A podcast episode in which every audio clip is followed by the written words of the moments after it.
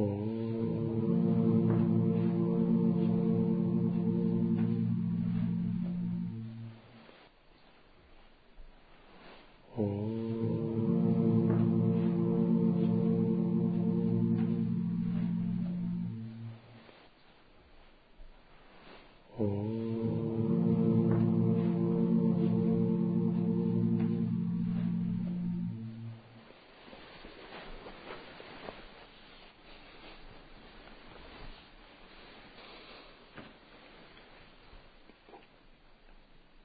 Еще сказал Гуру Падма, Согьял, если тебе не опостылило страдание, ты не откажешься от мирских дел, пусть даже размышляешь об изъянах сансарного бытия.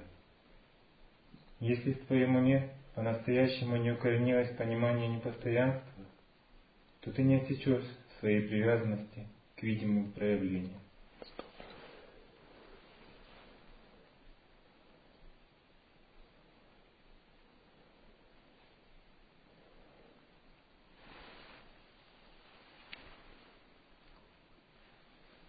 Когда наш ум воспринимает что-либо, если он не понял страдания, происходящие от привязанности к деланию, к восприятию, к объектам, ему трудно фокусироваться на ясном свете. В идеале, делая что-либо, мы должны фокусироваться на ясном свете присутствия – Однако это трудно, даже если имели мы проблески. Чтобы подстегивать свой ум правильно созерцать, нужно непрерывно ему напоминать, что твоя привязанность к этим всем объектам и деланию ведет никуда, кроме как к страданиям. Поэтому, делая не привязывайся, а правильно созерцай.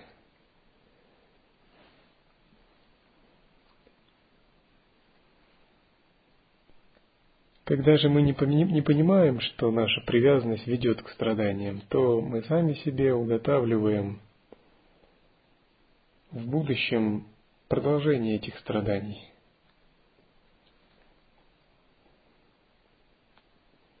При этом я не говорю, что мы не должны ничего делать. Мы должны делать много разных вещей. Практику, служение. По крайней мере, тело, оно всегда что-то делает, ест и прочее, ходит в туалет. Мы вообще не можем вообще ничего не делать. Природа бытия проявляться.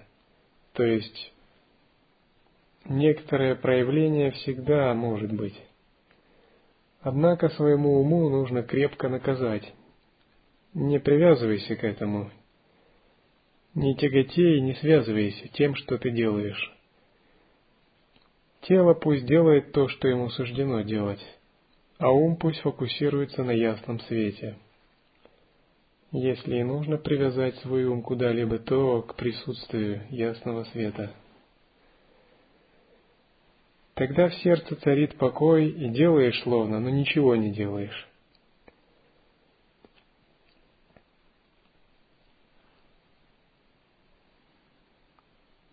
Это напоминает ситуацию с женщиной, у которой появился любовник. Она делает целый день много вещей на кухне, но все ее мысли вращаются вокруг любовника. Она делает все тщательно, чтобы никто не заподозрил ее. Однако ее мысли совсем не привязаны ни к кухне, ни к деятельности, все ее мысли сосредоточены на одном.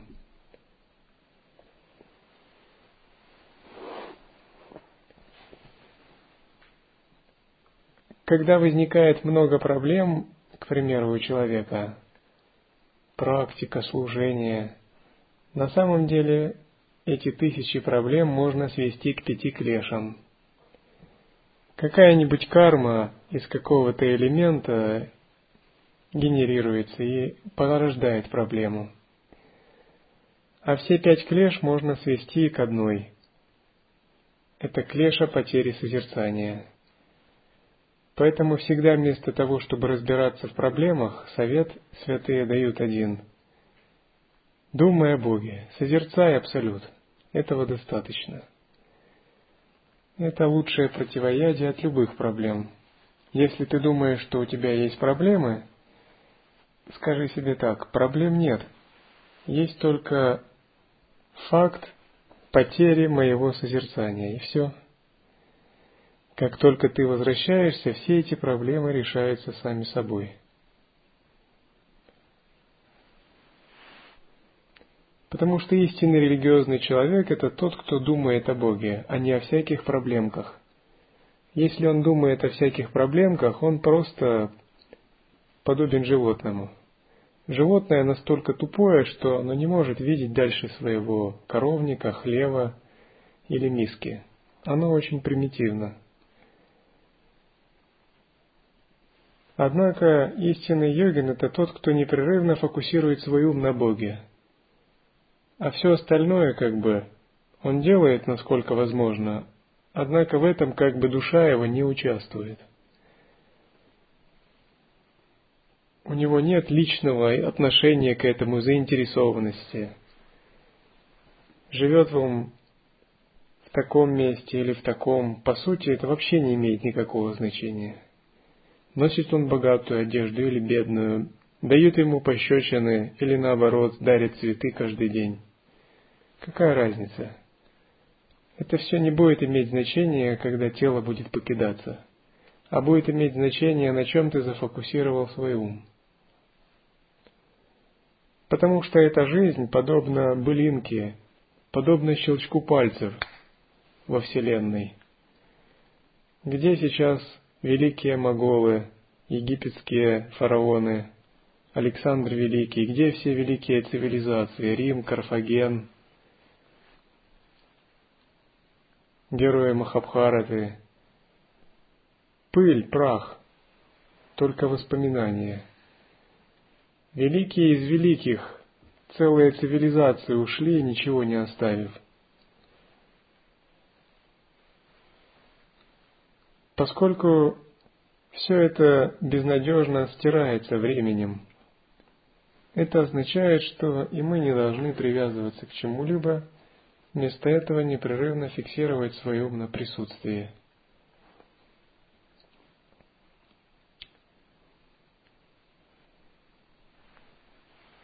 В этом смысл ума, который не тяготеет к мирским делам – если же кто-то подобен тупому животному, он будет продолжать строить разные планы, даже став практикующим йогином. Святые хохочут над такой практикой дхармы. Задумайтесь, будучи монахами, направляете ли вы ум свой, отсекая все иллюзии на абсолют –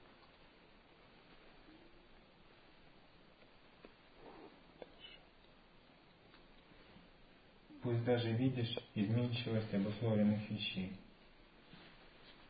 Если тебе не близко понимание неизвестности времени смерти, ты не сможешь всем сердцем принять глубокие наставления, пусть даже получила их. Да. Святые говорят, вы не поймете то, о чем мы говорим, если у вас нет истинного понимания непостоянства. Уши будут слышать слова, но сердце не проникнет. Все это будет на поверхности, как банку с медом снаружи лизать. Вы должны глубоко проникнуться в непостоянцем, всем сердцем. При этом это не значит впасть в угнетенное состояние и страх думать. Непостоянство. Я могу умереть в любой момент. Какой ужас. И нет выхода. Это не то это не угнетенность. Скорее, понимание непостоянства предполагает, что у нас появляется большая приверженность этому созерцательному присутствию, ясному свету. Мы понимаем, что больше нет нигде убежища. Что если бы непостоянства не было, мы могли еще на что-то рассчитывать в сансаре. Ловушки себе строить, думать, там заживу так или так, планы какие-то глобальные.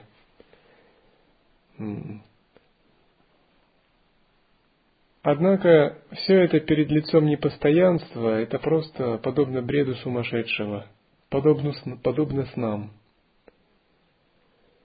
Когда мы понимаем, что с точки зрения непостоянства все это иллюзия, тогда мы четко начинаем уповать на этот свет присутствия. Мы знаем, что нам негде больше найти опору, кроме как в этом истинном созерцании и самадхи.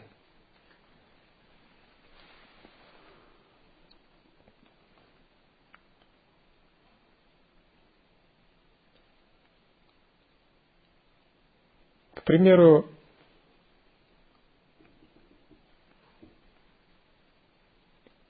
хоть я возглавляю монастырь, но у меня никогда не было больших планов стать этим или тем. Это происходит в силу прарабдхи, в силу моих обетов, но это никак не являлось собственным моим желанием.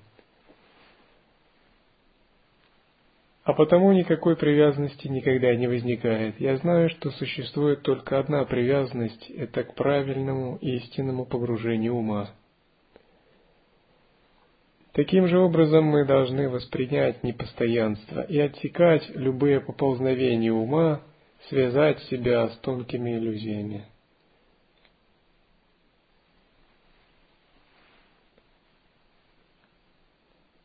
Тогда мы чувствуем себя в самом деле свободными. Мы можем делать разные вещи, вступать в взаимоотношения с другими людьми, однако это все уже не имеет никакого сансарного значения. Это все как во сне, как иллюзия. В душе у нас не возникает отношения к этому интерпретации, привязанности, беспокойства. Сансара не введет заблуждение и не оставит в дураках того, кто понял непостоянство. Он уже себе не лелеет никакие мечты.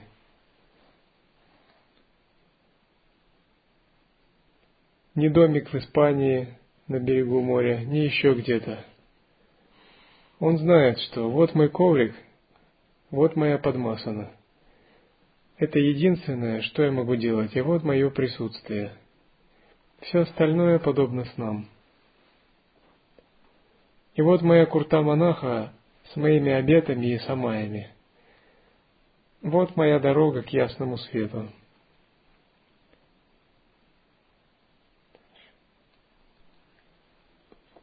Если не постигнешь нереальность иллюзорного переживания, то не откажешься от привязанности к конкретной реальности, пусть даже понимаешь, что это искушение волшебной иллюзии. Если не отвергнешь мирские дела, то не сможешь отделить сансару от нирваны, пусть даже получила полные, глубокие наставления.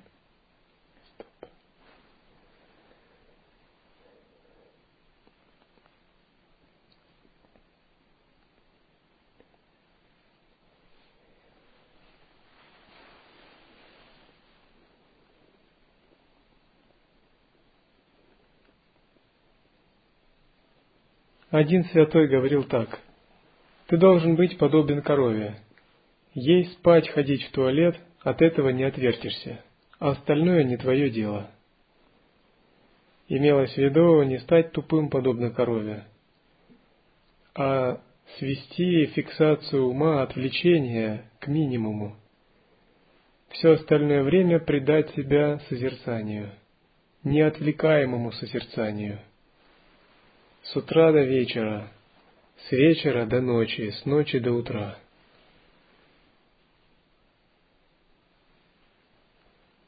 Таким же образом, выполняя свои монашеские обязанности, следует непрерывно фокусировать свой ум на этом ясном свете присутствия.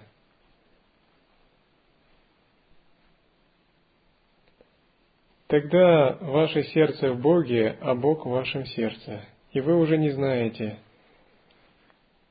то ли вы в Боге, то ли Бог в вас. Это становится неразрывным. Вы наполняетесь огромной радостью и свободой, сами становитесь словно огромным пространством.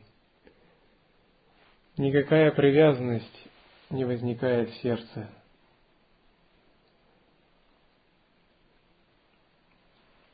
Поэтому, чем лишний раз говорить, лучше читать мантру.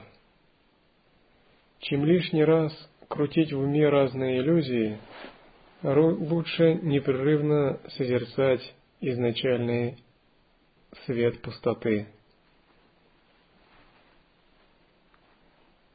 Чем погружаться в многообразные сложные отношения и оценивать, кто как к вам относится, или кто что что сказал, не тратьте на это время.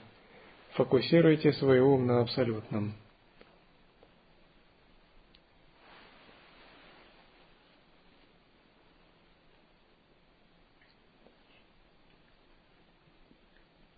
Если не захватишь царскую крепость прямо сейчас, то, неизве... то неизвестно, где настигнет тебя твоя дурная карма. Пусть даже ты создала благую карму на будущее.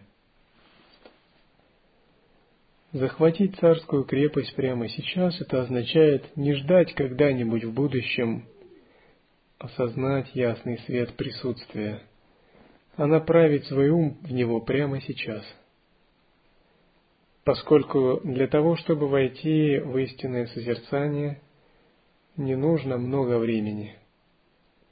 Как только вы направили свой ум, вы уже там –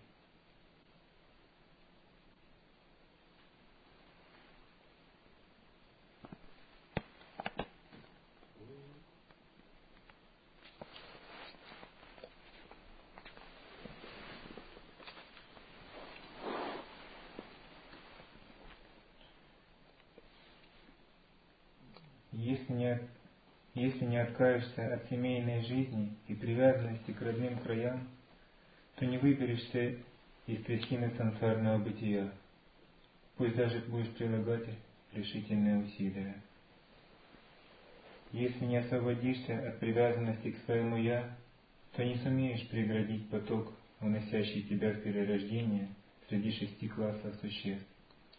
Пусть даже понимаешь, что три мира не имеют реального существования. Если... Стоп.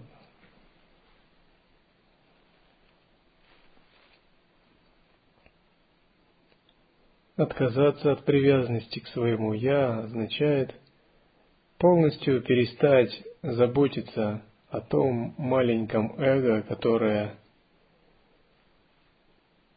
с которым мы себя отождествляем. Лучший совет таков. Если вы хотите быть эгоистами по-настоящему, заботьтесь о великом эго, о Маха-Атмане. Обычные люди, которые заботятся о маленьком эго, о хамкаре, они не понимают, что это не то, о чем следует сильно заботиться –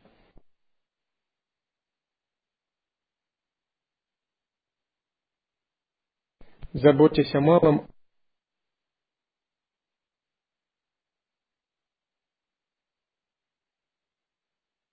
эго, они упускают заботу о великом эго. Какие же они эгоисты? Они словно не желают счастья самому себе.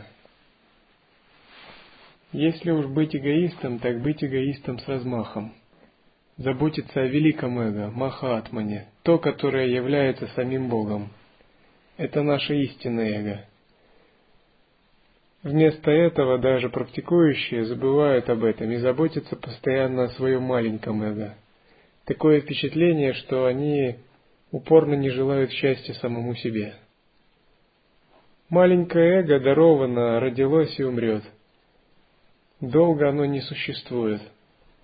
Однако, когда заботишься о великом эго, оно вечно – Сколько не заботься о маленьком эго, это бесполезно.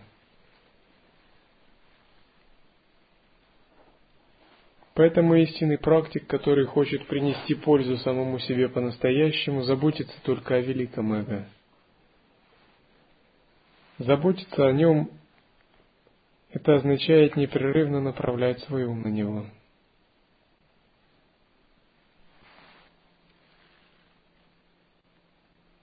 А маленькое эго пусть будь как будет.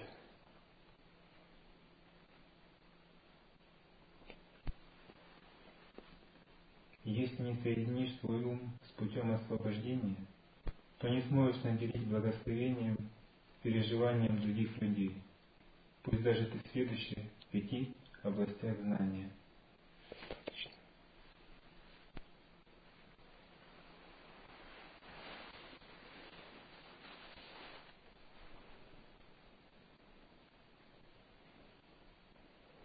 На самом деле практика Анутара Тантры Лая Йоги – это большая радость, счастье и свобода. Однако этот уровень реализовывается, когда вы уже обрели ум абсолютно устойчивый в присутствии. До тех пор, пока этого нет, а ложное «я» постоянно и клеши постоянно пытаются соблазнить, следует всегда строго взирать на него и объяснять ему,